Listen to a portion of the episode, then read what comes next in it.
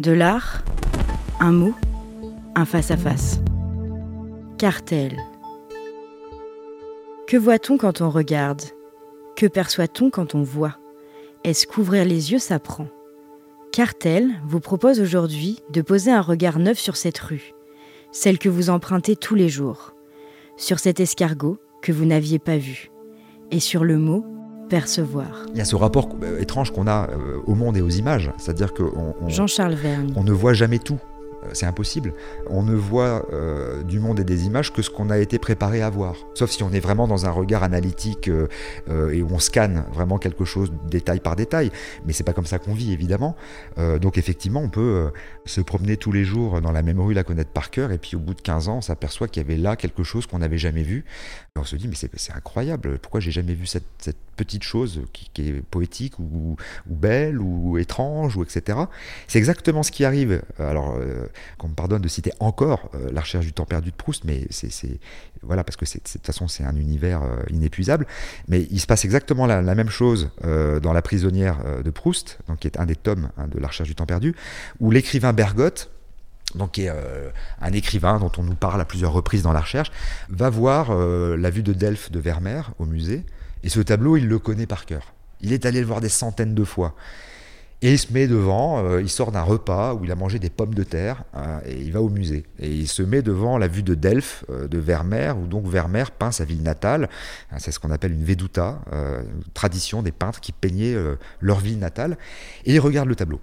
Et là, d'un seul coup, il voit un détail qu'il n'avait jamais vu. À droite du tableau, il y a un petit pan de mur jaune, un tout petit euh, rectangle de couleur, mais qui fait quelques millimètres hein, dans le tableau, un tout petit rectangle jaune qui a ce jaune très étrange, euh, parce que la lumière du soleil se projette euh, de manière pas tellement naturelle, il y a une espèce de contradiction lumineuse dans le tableau sur une habitation, et il y a ce petit bout de pan de mur jaune comme ça, qui d'un seul coup lui saute aux yeux. Il avait vu le tableau des centaines de fois, il n'avait jamais vu le détail, et là, il meurt d'apoplexie. Il s'effondre par terre. Parce que d'un seul coup, il se dit petit pan de mur jaune, petit pan de mur jaune. J'aurais dû voir ce petit pan de mur jaune et surtout, je devrais écrire comme ça. Euh, toute mon écriture, toute ma littérature est ratée parce que c'est j'aurais dû écrire comme ce petit pan de mur jaune, si délicat, si discret euh, et si important, etc. Et c'est tellement, euh, ça le déborde et il meurt dans le musée, il s'effondre et il est mort. Voilà.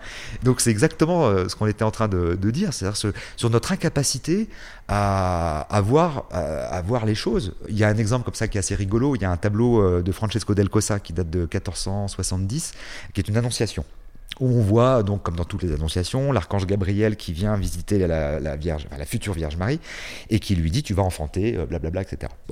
Le tableau est séparé en deux, comme d'habitude, à gauche l'archange, et puis dans le ciel, on a une espèce de forme un peu étrange, c'est Dieu qui surveille ça de, là-haut.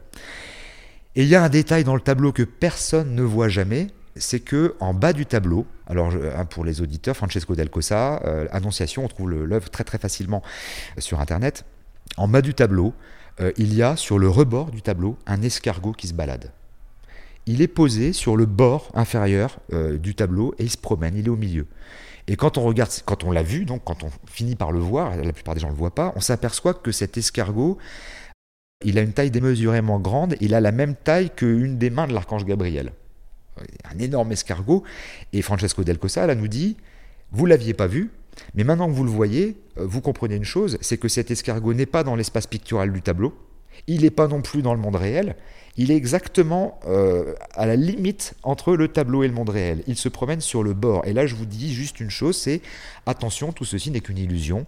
Euh, la peinture est une fenêtre ouverte sur le monde. Et voilà, j'ai un escargot là qui se balade sur le rebord de ma fenêtre. Voilà. Et ça, c'est typiquement le genre de détail qu'on ne voit pas. Moi, je l'ai testé plein de fois ce tableau euh, avec lors de conférences ou choses comme ça. Les gens ne le voient pas. Et une fois qu'ils l'ont vu, par contre, ils peuvent plus ne plus le voir. Alors là, d'un seul coup, le, détail prend des proportions euh, phénoménales euh, dans le rapport qu'on a euh, avec l'œuvre. voilà.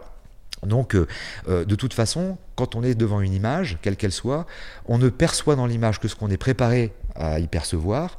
Et le verbe percevoir est assez joli d'ailleurs, parce que si on le coupe en deux, c'est vraiment per- percevoir, c'est vraiment percer pour mieux voir.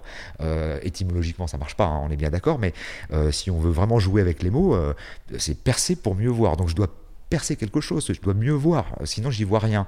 Hein, il y avait cette, euh, cette série de, de ce livre de Daniel Arras hein, qui s'appelle On n'y voit rien, où justement il, il, analyse comme ça toutes ces petites choses, ces petits détails qu'on ne voit pas euh, dans les tableaux, alors qu'on devrait vraiment les regarder et être attentif parce que par Jean-Charles Verne, ils font complètement basculer l'œuvre d'art vers autre chose. Jean-Charles Verne est critique d'art et directeur du FRAC Auvergne. Cartel est à retrouver en téléchargement sur toutes les plateformes de podcast.